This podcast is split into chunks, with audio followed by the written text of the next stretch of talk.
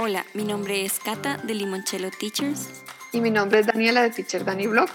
Y esto es Docente Presente, donde vamos a hablar de educación y algo más para compartir, aprender, reír y llorar, desde la perspectiva de dos docentes encaprichadas en aportar a la educación y a nuestro gremio. Estamos súper contentas de verdad de, de poder tener una invitada de lujo una vez más y creo que esa ha sido una de las partes más bonitas de este, de este proyecto y es toda esa retroalimentación o toda esa como conexión, ¿verdad?, con otros docentes.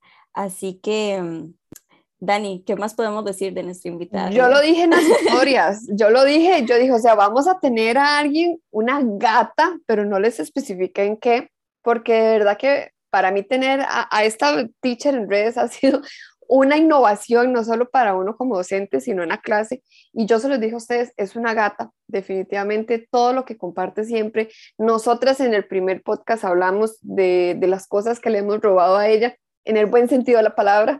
Eh, y no hay nada más, no, no hay nada más que decir. Yo creo que darle la bienvenida a Miss Debbie Ramos. Este, estamos súper contentas de tenerlas acá. Eh, bueno, hola, gracias por invitarme. No, de verdad, eh, cuando Dani me escribió para invitarme al podcast, yo en serio estaba demasiado feliz, porque así como Dani dice que me ha robado ideas, no, no me ha robado ideas, de verdad, las he compartido para que las puedan usar. Eh, y Cata también me escribió hace poco y fue como, hey, hola, vienes que me encanta tu página, no sé qué, y para mí fue como, soy famosa. y fue demasiado chiva, en realidad, como, como que lo que estoy haciendo lo está viendo gente, entonces para mí es un honor estar acá, de verdad, de verdad, de verdad. Muchas gracias a vos por aceptar la invitación y porque de verdad creo que muchísimas personas acá te admiramos el trabajo que haces, sobre todo porque el docente, y lo hablábamos, ¿verdad? En, en, unos episodios atrás, el trabajo del docente no es de 7 a 3, ¿verdad? Es decir, los proyectos aparte no es que sobre el tiempo para hacerlos. Y aún así, aún así, eh, tu página creo que le aporta demasiado a, a, la educación, le aporta muchísimo a los docentes y es un esfuerzo extra que vos haces y que de verdad todos te agradecemos montones. Es, es un contenido siempre muy valioso nos aporta mucho a nosotras y, y, como que da un concepto muy diferente de, de, lo que muchas hacemos acá a nivel educacional. O sea, me parece que va como a otras ligas. Eh, Debbie siempre lo llevas a otras ligas que, como dije anteriormente, nos aporta y definitivamente, o sea, hay que tomar todas esas ideas porque, como siempre hemos hablado, es aquí donde surge ese cambio. Entonces, con Debbie hoy, hoy vamos a hablar de cómo me puedo yo inspirar para planear, porque claramente no es fácil planear eh, y hay una frase que dice no te obsesiones con la planeación y es totalmente cierto, a veces muchas nos sentamos detrás de la computadora porque tenemos que planear y, no surge, nada llueve y es súper difícil y, y, uno se embota, yo me emboto, yo termino yéndome a hacer otras cosas, más yo que soy súper despistada eh, cualquier cosa me distrae si no estoy motivada en ese momento, a como hay otros momentos que yo creo que todas lo tenemos y es ese momento de luz donde escribimos, escribimos, planeamos, hicimos actividades, encontramos material y cuando nos damos cuenta tenemos un, mega planeamiento, pero qué, qué, mejor que hablarlo con, con, alguien que siempre hace clases, que muestra en las, en las redes sociales que siempre hace clases tan interactivas. Eh, y de muchísimas maneras que lo vamos a hablar en, dos partes, pero en esta primera, por supuesto que, queremos conocer un poquito acerca de, esa experiencia profesional y académica, porque Debbie no solamente se desenvuelve en una rama eh, en educación, sino que tiene otra más que mejor que Debbie nos cuente. Eh, bueno, déjeme ver por dónde empiezo y no hacer esto muy largo, porque si no vamos a estar aquí 80 años. Eh, con mi experiencia profesional, eh, contándoles un poquito como quién es Miss Debbie, eh, yo empecé a estudiar educación en el 2014. Eh, fue mi primer año en la U, entonces ustedes sabrán la mate cuántos años tengo. En el 2014 entré en educación y yo tenía muy claro que a mí siempre me ha gustado la comunicación visual y como el compartir eh, ideas de manera visual. Entonces, en algún momento en mi vida quería estudiar diseño de modas, en otro momento quería estudiar publicidad, en otro momento quería estudiar eh, comunicación colectiva y periodismo, ¿verdad? Como que siempre me ha gustado comunicar. Y en la educación, yo no sé si ustedes se han puesto a pensar, pero en la educación estamos constantemente comunicando ideas, ¿verdad? En lo que hacemos en el aula. Entonces, ha sido muy chiva ver que desde el 2014 que empecé estudiando educación y que no tenía la más mínima idea que hoy iba a estar haciendo lo que estoy haciendo, eh, siempre la parte como gráfica y la parte visual ha estado metida mucho en mis clases porque mi pensamiento siempre fue como, ¿cómo me hubiera gustado a mí que me enseñaran esto en el cole? ¿O cómo me hubiera gustado a mí que me enseñaran esto cuando estaba más pequeña? Entonces, eh, empecé a trabajar en una institución privada hace, bueno, sí, en, en ese mismo año, en el 2014, y empecé como teacher sustituta, ni siquiera, ni siquiera empecé como teacher de verdad, o sea, me contrataron porque, y se los pongo así, yo tenía 18 años en el 2014, y me llamaron y me dijeron, hey, necesitamos que cubra una clase de historia a los seniors de ese colegio que tenían 17, 18 años, eh, porque la profe se enfermó y necesitamos que venga ustedes se podrán imaginar que yo tenía tres meses de haber entrado a la universidad. Digamos, yo acababa de salir del colegio y tenía casi la misma edad que los estudiantes. Entonces yo me acuerdo que me vestí demasiado como formal, me maquillé extra para verme todavía mayor, ¿verdad? Y cuando llegué, em, los chiquillos que estaban en ese cole, era un colegio muy conocido como entre el cole que yo me había graduado y otros amigos y demás, eran los hermanos menores de mis amigos. Entonces fue súper, súper raro eh, como llegar, tener 18 años, pararme en un aula y decirles a todos, hola, buenos días, mi nombre es Mil Ramos y necesito que me pongan atención. Em, pero fue la primera experiencia y a partir de ahí entendí que me gustaba demasiado estar en el aula con los chicos. Y entonces ese colegio eh, al año siguiente me contrató como teacher, bueno, asistente de preescolar, entonces tuve experiencia como teacher sustituta, de ser sustituta de todas las materias en todas las áreas, como desde preescolar hasta los más grandotes. Entonces, un día me tocaba ser la teacher de mate, otro día me tocaba ser teacher de science, otro día me tocaba hacer educación física, otro día me tocaba música, una vez me tocó cubrir arte. Entonces, pude experimentar de verdad todas las materias en todos los grados.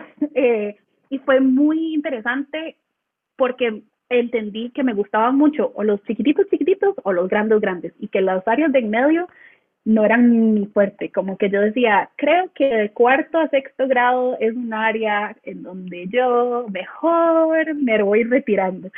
Em, y así fue, y el colegio le gustó mucho cómo trabajaba y me contrataron como asistente y hace cuatro años eh, otro colegio em, me contrató como bibliotecarias y dos semanas después me dijeron, la verdad es que no queremos que sea nuestra bibliotecaria, queremos que sea nuestra teacher de inglés de secundaria. Entonces, ¿qué le parece si la movemos de puesto? Y yo, nunca he no, pues obvio, de, secundaria. de verdad, yo en serio nunca he dado clases de secundaria, pero como formales, digamos, como que serían mis estudiantes, sería mi responsabilidad que ellos aprendan. Em, y yo dije, si no me mando, si no me mando ahorita, en serio, no sé cuándo va a volver a, pasar esta oportunidad y me mandé y aquí estoy. Entonces, he tenido, ahora estoy trabajando en este colegio y he tenido chance de que el año pasado que fue pandemia, eh, por movimientos institucionales, me pasaron a dar primaria. Entonces, inicialmente empecé dando segundo, tercer y cuarto grado.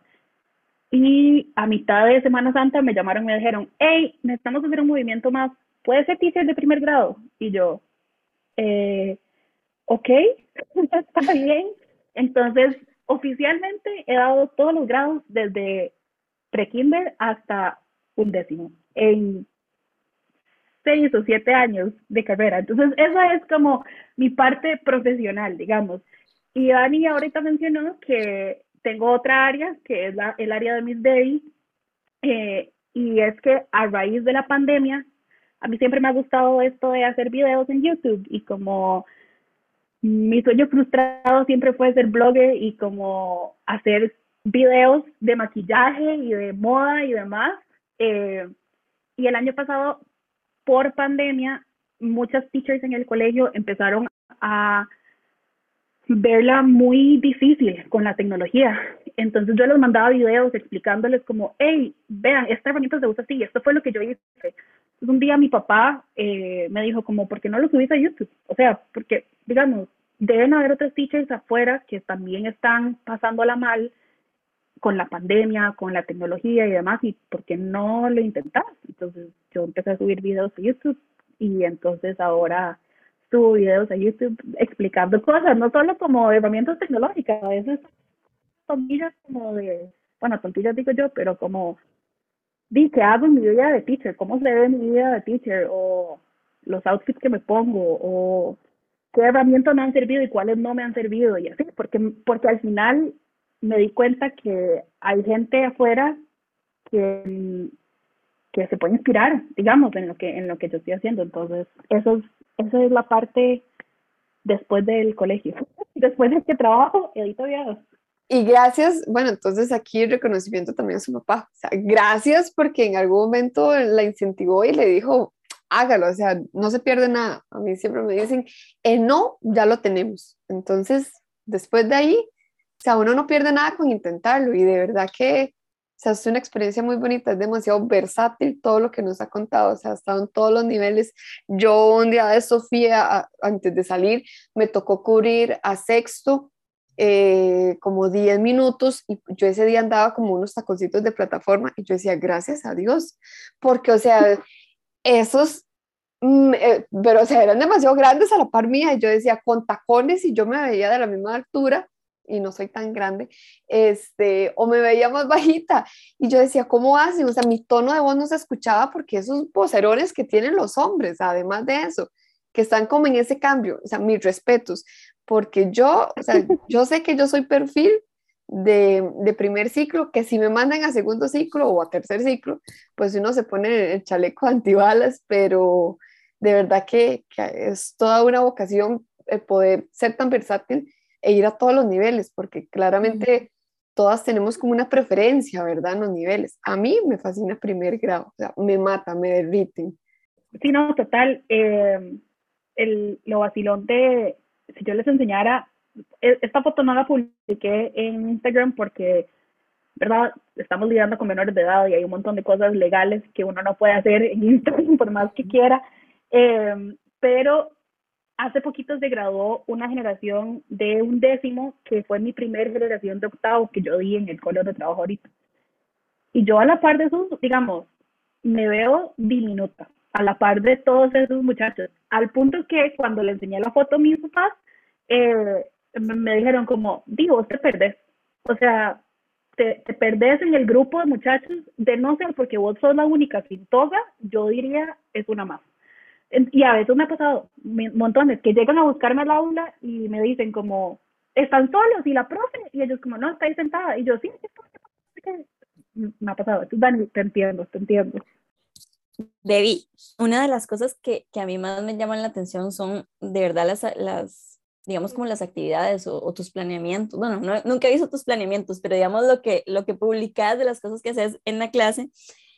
Y mm, qué tal si hablamos un poco como de esa parte, porque mm, creo que planear es una de las cosas que a uno más se le dificultan, ¿verdad? O sea, cuando uno se quiere, podría ser muy fácil si uno hace lo mismo todos los años o si uno, no sé, se queda como en la parte tradicional, ¿verdad? Pero si uno quiere innovar, o sea, de verdad te pueden dar tres horas uno ahí viendo para el ciprés, porque nada se nos ocurre, ¿verdad? Vos, digamos, ¿qué haces o, o de dónde viene esa inspiración para hacer actividades tan, tan bonitas? Bueno, muchas gracias, sí es cierto. Eh, tal vez no les he compartido como mis planeamientos, pero mucho de lo que comparto en Instagram en serio es porque primero lo pruebo en clase y después veo si funciona o no y lo comparto después en Instagram. Eh, creo que la inspiración, como, como dije ahora un poquito más temprano, es de verdad pensar qué me hubiera gustado a mí que hicieran en el cole.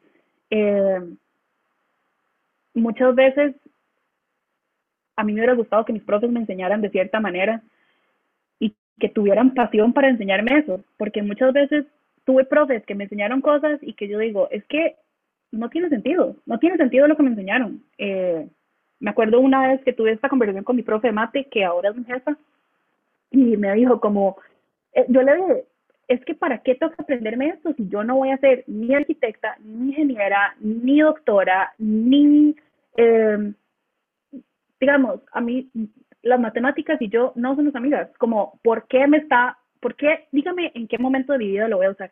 me acuerdo que eh, la respuesta fue como, tiene que aprenderlo porque es parte del currículum, ¿verdad?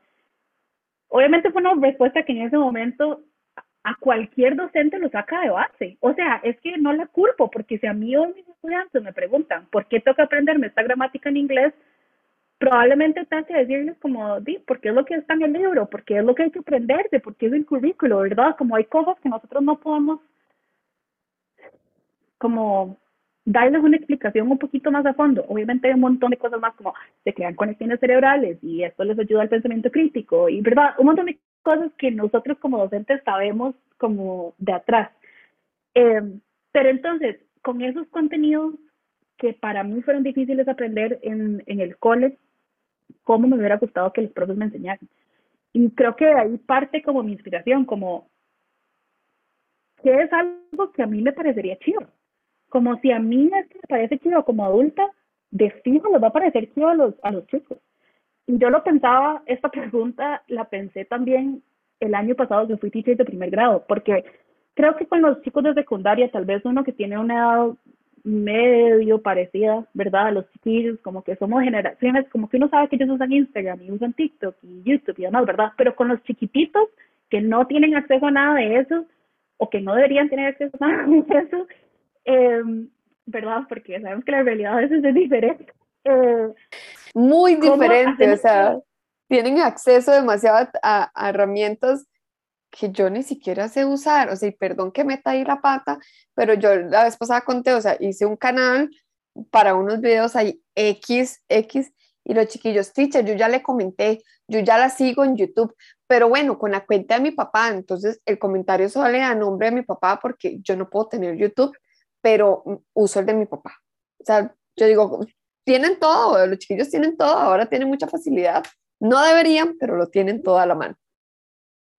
Exacto, exacto. No deberían, pero lo tienen todo a la mano. Pero aún así, creo que mucho es pensar como, ¿qué me hubiera gustado a mí que mis profes hicieran en mi época? Y cómo hago para hacer esto divertido. Como, si yo no la estoy pasando bien, ellos no la van a pasar bien.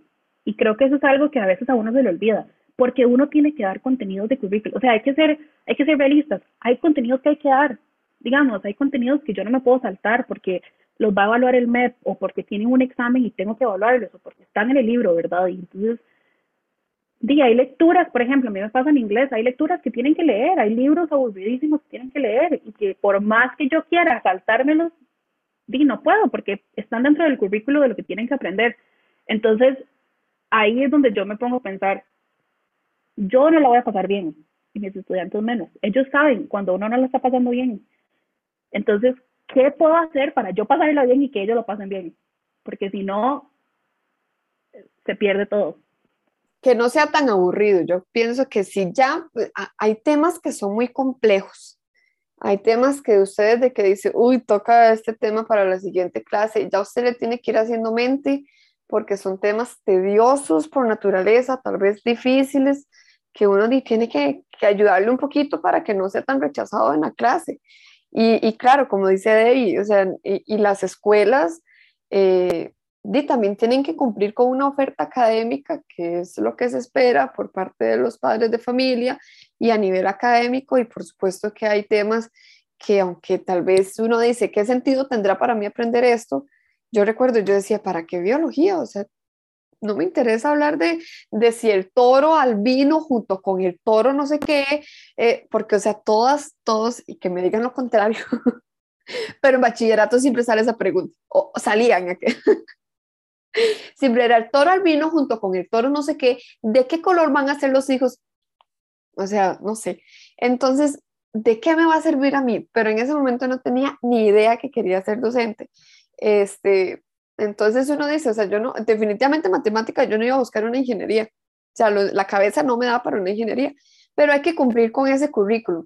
Ahora, yo recuerdo que el profesor de matemática, si me está escuchando, perdón, pero de cada vez que entraba yo decía, ay Dios, y tres lecciones, súmele tres lecciones de 45 minutos cada uno, con un tema que yo decía, ¿qué carajos? Y perdón el francés, ¿qué carajos es esto? O sea, no sabía ni cómo comérmelo, o sea, no podía. Entonces, si el tema por, por naturaleza va a ser un poco tedioso, difícil, para los verdes es una facilidad, pero para los que no, o sea, metámosle un poquito ahí como el empuje, ¿verdad? Para que, como dice Debbie, ¿cómo hubiese querido yo que me enseñaran? Y, y es súper súper cierto, pero hay contenidos que se nos salen de la mano, pero que podemos hacerle ahí el favorcito de que sean más agradables para aprender al menos. Yo creo que tiene mucho que ver con el episodio 3 que grabamos con Nela, porque hablábamos de cómo cambiar la educación desde nuestro metro cuadrado, ¿verdad?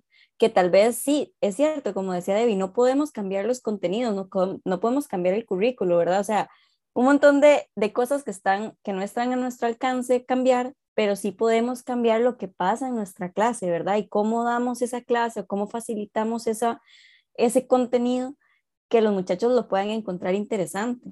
Entonces, el hecho de que vos, digamos, que tu inspiración o tu motivación sea eh, recibir esa clase o dar esa clase de la manera que te hubiera gustado recibirla, es súper bonito, porque definitivamente estás pensando primero en ellos más que en vos como docente, porque de fijo es una complicación, o sea, de fijo sería más fácil hacerlo de manera tradicional, ¿verdad?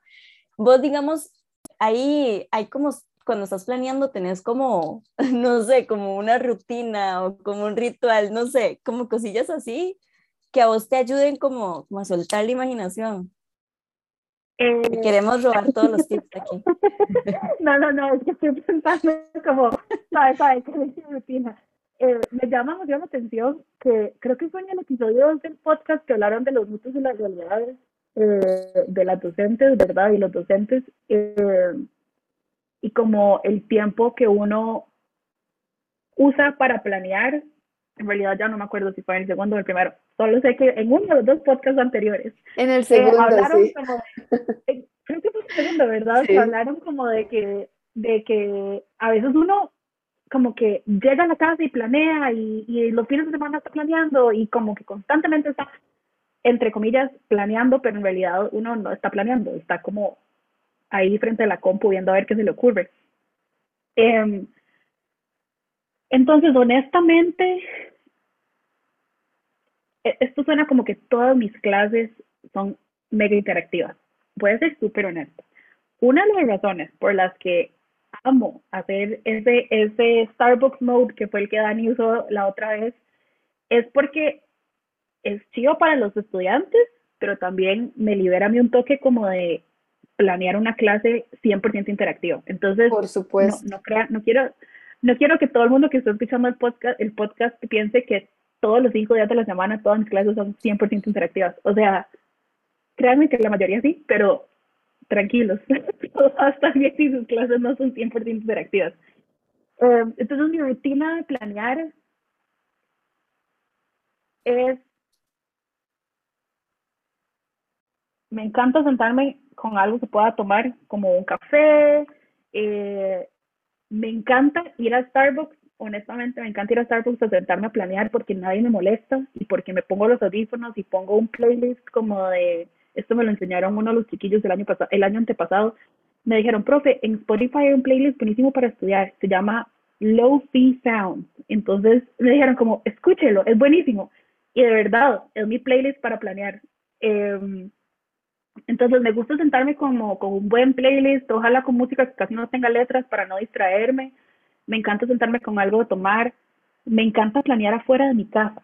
Y eso es algo que creo que es importante que lo, que lo puedan tener presente en general, porque para mí, escuché un podcast hace unos años que hablaban del teletrabajo antes de que el teletrabajo fuera una cosa para los docentes, una realidad para los docentes, y hablaban de que tener un escritorio dentro del cuarto no es algo que uno debería hacer, porque el cuarto es el lugar donde uno debería descansar. Y, y entonces, ahora que el teletrabajo se movió al ámbito docente y nosotros tuvimos que adaptar nuestra casa para dar clases, eh, trajimos la escuela, tras de que ya nos traíamos la escuela en el bulto, ¿verdad? Ahora nos trajimos toda la institución escolar con nosotros en la computadora, ¿verdad?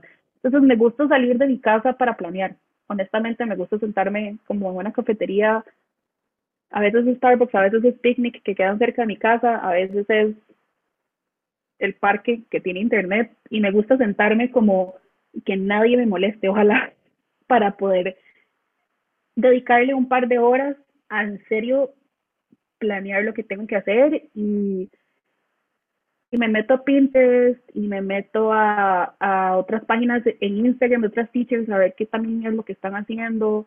Eh, también no me da miedo preguntarle a docentes que han dado el grado que yo, que yo estoy dando como, hey, ¿vos qué hiciste con esto? Como, cuando diste este tema, ¿cómo lo diste? Eh, ¿Qué te funcionó? ¿Qué no te funcionó? A veces no responden inmediatamente, pero como que ese, ese feedback que uno tiene con otros docentes, creo que también ayuda a montones eh, como a inspirarse. Entonces, no tengo una rutina ni paso a paso, pero sí me gusta sacar el tiempo para poder tener algo rico de comer y de tomar.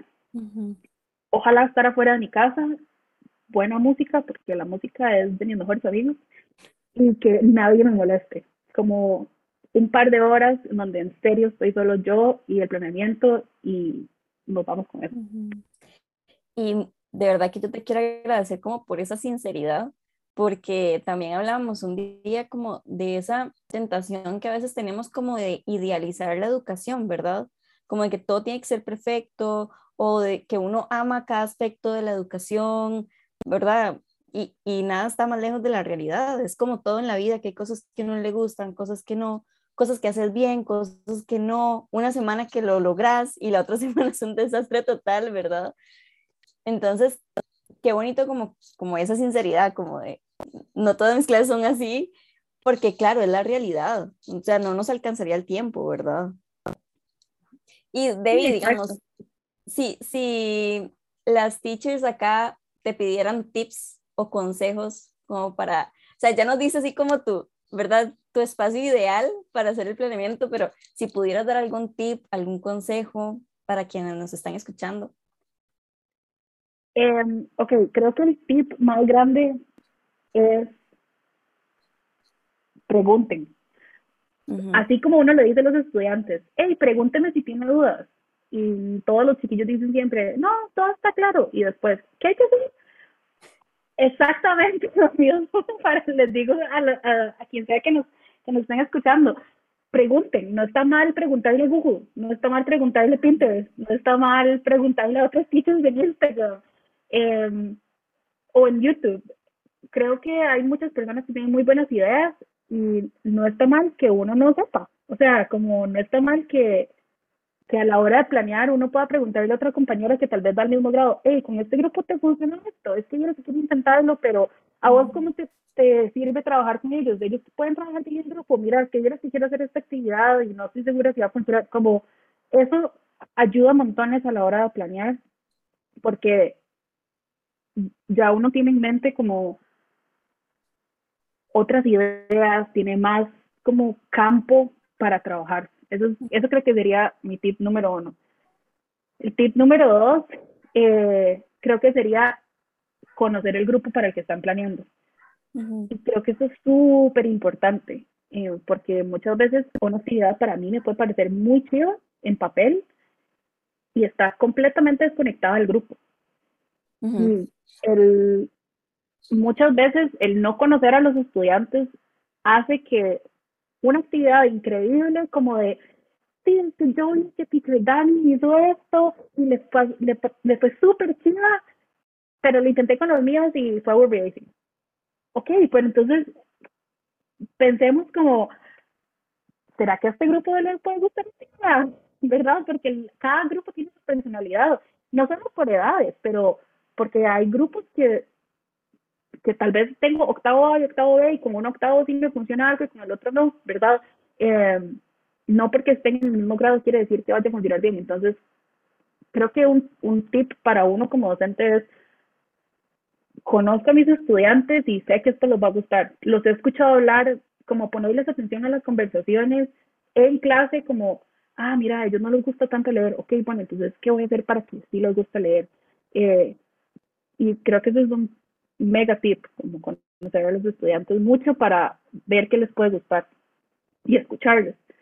Y creo que el tip número tres es, si algo no sale la primera vez, no pasa nada, está bien, no todo tiene que salir a la primera.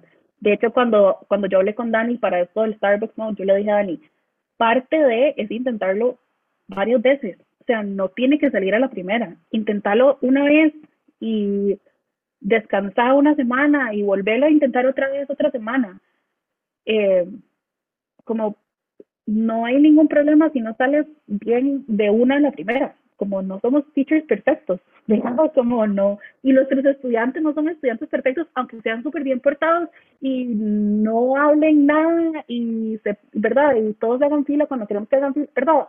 Como en sentido como de, aunque nuestros estudiantes sean el grupo modelo que todo el mundo dice, mira, este grupo, este teacher, manejo de clase, 10 de 10. Aunque eso sea, a veces las actividades no salen bien, entonces no pasa nada si un día sale bien algo y otro día no, y tengo que intentarlo otra vez o modificarlo, porque es parte de, es parte de aprender, es parte de conocernos con los chicos, es parte de ver qué me funciona y qué no, y creo que esos son como los tips que podría dar a las teachers o teachers que nos están escuchando. No, excelente. Y ya para ir dando un cierre, me, me gustaría dar como ideas principales que, que dijo Debbie. La primera es esta pregunta que uno mismo tiene que hacerse, que es, ¿qué me hubiese gustado que a mí me enseñaran? Y esa la comparto y, y la comulgo también con Debbie, que es esencial eh, no cometer los mismos errores que un pasado eh, a nosotros tal vez nos educaron así. Eh, tips para aprender, tal vez para planear, en el caso de Debbie es planear fuera de la casa. también que nosotros nos llevamos la escuela en el bulto, esa frase me encantó, que no está mal preguntar y preguntar a los docentes, preguntar tal vez a quienes tengan más experiencia, que hayan estado en el nivel. Eh, también conocer las necesidades de, cada estudiante y de cada clase. A veces si las dos tenemos un mismo planeamiento para la misma clase, a veces hay que cambiar la dinámica por lo más mínimo que sea, porque todos son diferentes. Y por última que dijo, eh, si no sale bien, no pasa nada. Yo creo que esta es súper linda. en pocas palabras se dice mucho. Y por ahí luego les vamos a dejar también el playlist que, que dijo Debbie, porque yo creo que a todas nos puede servir en, un, en una historia, yo la había visto y la anoté y la he usado y me encanta también. Entonces luego cuando ya este podcast esté listo para que ustedes lo escuchen, se los vamos a dejar ahí para que también puedan ir y planear y que luego nos cuenten a, las tres cómo les fue con, con este playlist y al momento de planear. Entonces, Debbie, muchísimas gracias por comentarnos toda esta parte de creativa y planear, porque no es fácil, todas sabemos que no es fácil. Un día me decía una, una muchacha en Instagram, es que qué lindo que se atrevan a contar lo que es la educación a las personas que no conocen de educación, que no entienden todo lo que hay dentro de esta burbuja y, y exponerlos una forma también de educarnos todos y educar a los demás. Entonces, Debbie, muchísimas gracias porque aquí hicimos unas pequeñas ideas, pero yo sé que las demás eh, se llevan mucho más también, otras ideas que se dejan para ellas o que pueden compartir a las demás.